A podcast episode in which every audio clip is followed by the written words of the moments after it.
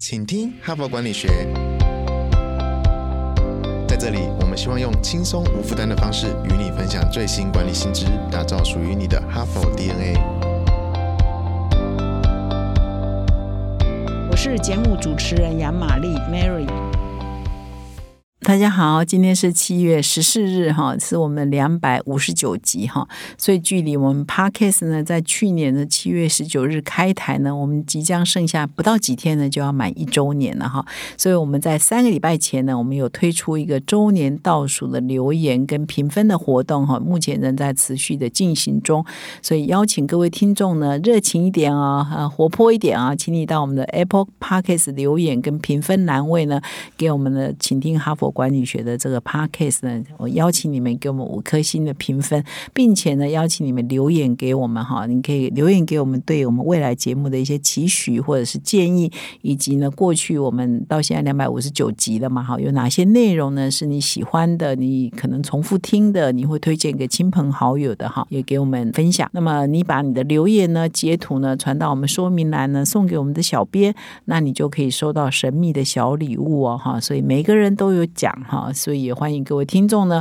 啊踊跃的留言哈，跟按赞，给我们五颗星的评分。那我们这个活动呢会一直进行到七月十九日哈，所以邀请各位听众，你还没留言的赶快哈。那么接下来呢，我就要进入今天的主题哈。我们这一周呢是在谈说你如何摸透顾客的心，了解消费者未被满足的需求哈。那么今天呢，我用另外一个角度啊来了解这个行销上的一些变化哈。那么这篇文章的标。题叫“拥抱旧爱”哈，行销回归传统广告哈。这一篇文章呢，其实有一点跳脱我们昨天在谈你要了解顾客未被满足的需求，而是在了解说现在的行销广告的趋势是怎么走哈。这个对很多在研究行销的、做 marketing 的哈，也是有蛮大的帮助。所以，我们今天呢，就换一个角度来看这个行销趋势的改变哈。那这一篇文章的作者呢，其实还蛮有来头的哈。他们呢，在美国呢，有一个机构是蛮权威的哈，叫做行销长调查机构哈的 CMO Survey 哈，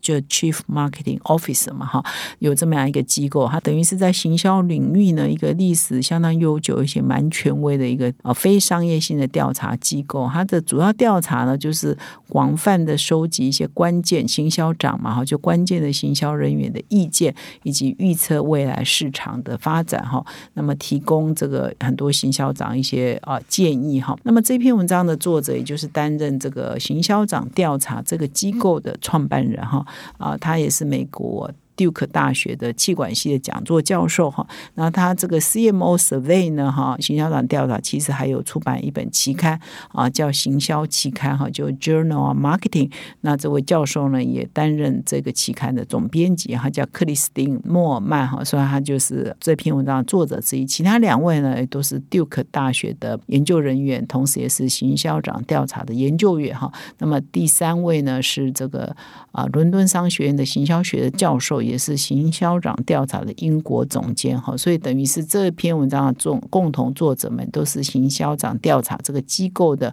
核心人物了哈，所以他们共同的来了解整个行销的趋势的改变。那么这一篇文章蛮有趣的哈，其实我们一直在强调说数位数位的发展呢，其实对整个广告业哈，整个行销的手法都产生很大的改变。那么这一篇文章蛮新的哈，那么事实上他提出了说啊，这个已经在产生一些位移，有产生一些。改变哈，就是过去十年来。我们都一直在讲说，哇，传统广告式微了。传统广告就是包括说电视啊、广播啊、报纸啊，或者是我们的杂志啊，这种传统的广告在式微了啊。广告呢都跑到数位去了哈。那么在数位上呢，尤其是 Google 啊、Facebook 哈这种就占了七八成嘛哈，都位移到数位去。那么这个趋势呢，哎，在最近呢已经产生一些变化了，就是说，哎，这个传统广告的下跌哈，已经止滑。了，而且呢，数位广告的部分的经费呢，又慢慢的哈，又回到了这个传统广告回来的哈。那么根据二零二二年，也就是今年呢二月份哈，行销长调查曾经公布了一个数据哈，就是行销人员呢，他们自己就分析啊，就从二零一二年的二月到二零二二年的二月这十年间呢，传统广告的支出平均每年下降一点四个 percent，但是呢，整体的行销的预算呢，其实是平均每年增加七点八个 percent 哈。换句话说，就是说整体的行销预算是提升了，可是传统广告在下降，那表示说这提升的预算其实都跑到数位去了嘛哈。但是呢，这个现象在最近已经开始改变啊，就是二零二一年的八月到二零。二二年的二月，如果我们只算这一段时间的话，那么行销人员呢就预估说，传统的广告呢这两个月呢分别成长了一点四个 percent 跟二点九个 percent。那他们就预测了哈，根据这样的趋势，他们在预测说，B to C 的公司哈，他们的广告传统广告的支出哈，未来。即可能就成长十个 percent，那么数位广告呢就出现了略微下滑的趋势，就是说以前呢它就是一路成长嘛，哈，所以它的跟传统广告就黄金交叉。那现在的数位广告的成长呢，哎就迟缓了，甚至下跌，而传统广告只跌了，而开始回升哈，那就变成开始重新出现一个新的局面了哈。所以这个呢趋势呢是在美国已经发生了，它会不会在台湾发生了？哎，大家可以来仔细的观察一下。那这边就讲了七个理由哈，七个理由为什么会产生啊传统媒体强势回归哦？传统媒体有强势回归的趋势哈。我个人当然是还蛮欢迎的，蛮喜欢的哈。就我们做做杂志的嘛哈，现在我们的搞 podcast 要走向新的媒体嘛哈。但是如果说我们还是有资本的广告啊，还是有传统的媒体是很受欢迎的，我觉得这当然对我们也是一个不错的好消息了哈。那他这边就讲了说这个为什么传统广告会回归。哈，有七个理由，我跟各位说明哈，我觉得还蛮有道理的哈。第一个呢是消费者感到数位疲乏，甚至厌倦了，甚至讨厌哈。比如说这个我们在看数位的时候，是不是哇那个广告啊，这个非常无所不用其极哈。那同朋友们都会开玩笑说哇，那个我们看一条新闻，然后就跑出来一个广告，然后呢那个可以按叉的那个取消那个广告钮哈，又很小哈，所以那个手指胖胖的都按不到那个叉哈。没有办法取消那个广告，就是它非常的干扰了哈。我们以前翻开杂志哈，如果两页就一个广告，订户都会打电话来骂你广告那么多。那这个还是可以控制，我可以翻的。我们看数位，有时候没有办法控制嘛。比如说你如果是 YouTube，你在看 YouTube，你不是互惠会员的话，他就一直在给你插播广告、盖台啊等等，你是不是感到很厌倦哈？所以他就说，消费者对这个无孔不入的数位广告，已经有的时候是产生负面的情绪哦。只是想看文章，那你就推播他一堆广告，有时候出现香港脚，有时候出现什么药膏哈，所以更烦哦。就是广告的品质如果又不是很很优雅的、很清爽的广告，你还会觉得哈，我为什么要看这种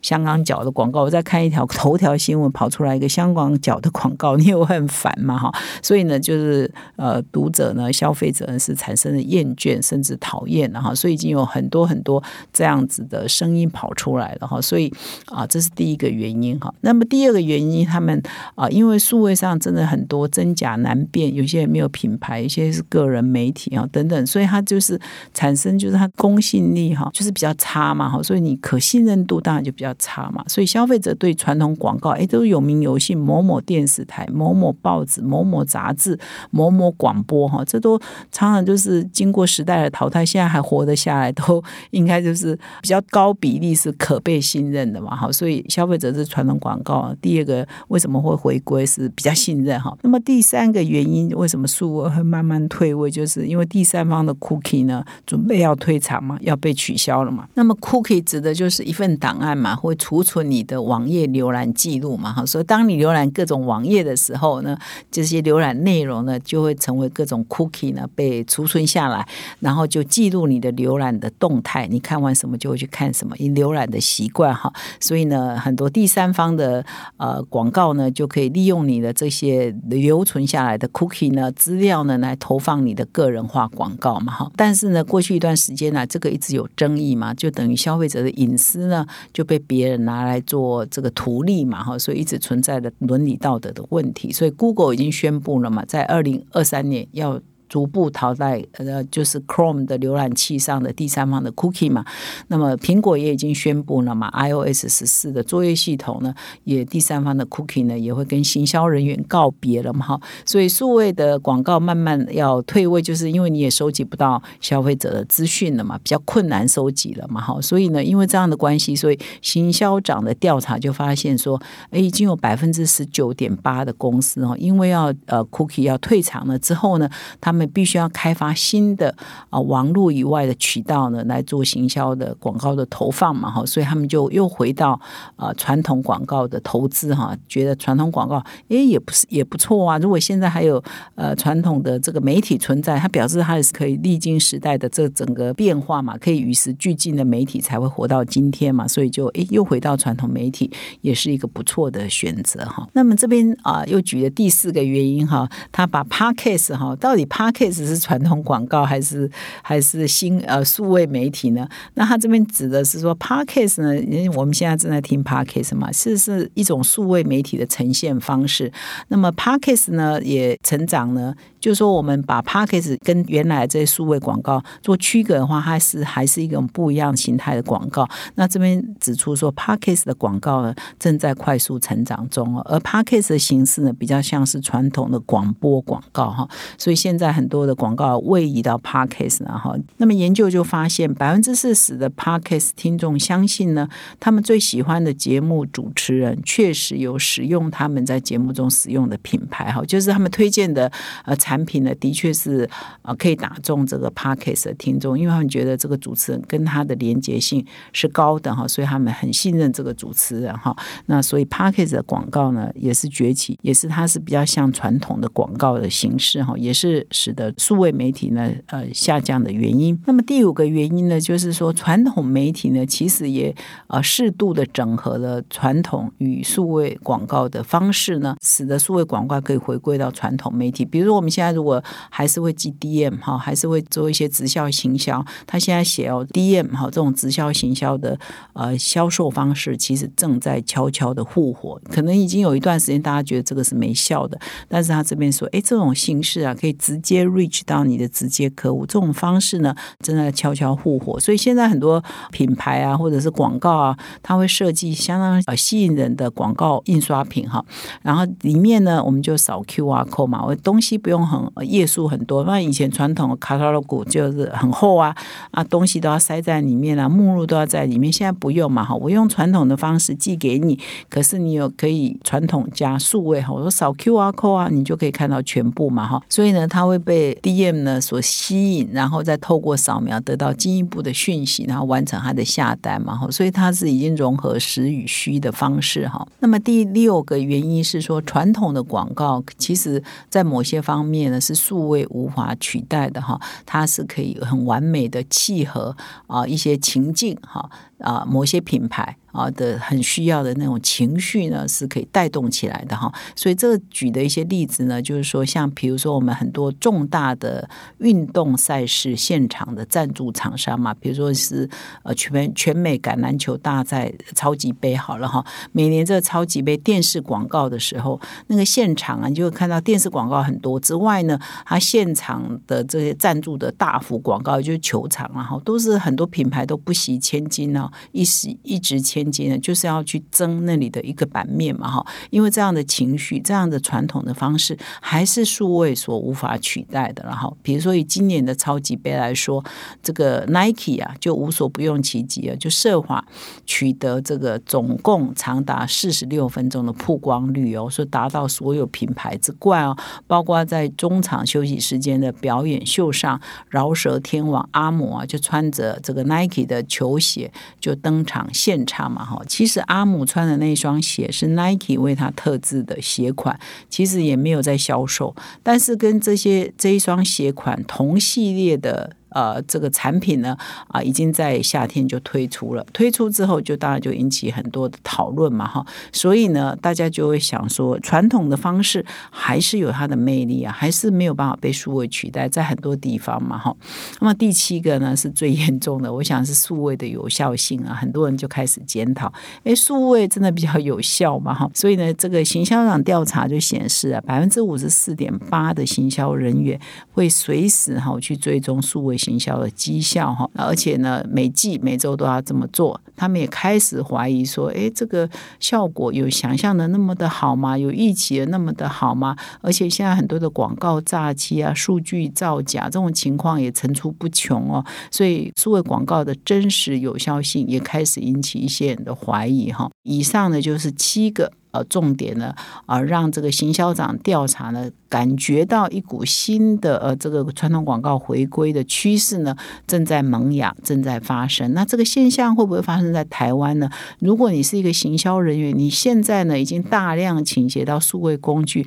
你要不要回头想想，过去做那些传统的方式是不是完全没效？是不是也有一些啊？可能你可以再捡回来试试看，是不是可以达到一定的效果？不一定要完全。依赖数位嘛，而且数位现在已经太多了，以至于你也很难吸引到你的消费者哈。所以呢，各位听众，如果你刚好是行销相关的，或者是你要负责业务的哈，你可能这一篇文章所谈的这些重点呢，可能都是你值得关心的呃未来的一个趋势哈。那么以上呢是我今天的主要的分享。明天呢，我们的哈佛人物面对面单元要邀请一位我心目中的哈行销鬼才，我认识他已经将近二十年了。我从认识他开始，我就觉得。哇，他真的是台湾行销界的鬼才哈！我一直要邀请他来出一本书哈，那我就先保密哈，大家明天再回来到我们的节目现场来听我们的哈佛人物面对面单元，了解一下我心目中的这个行销鬼才呢是怎么样掌握消费者的趋势，了解未被满足的需求，做的真的非常的棒哈！那邀请各位听众明天再回来，感谢你的收听，我们明天再相会。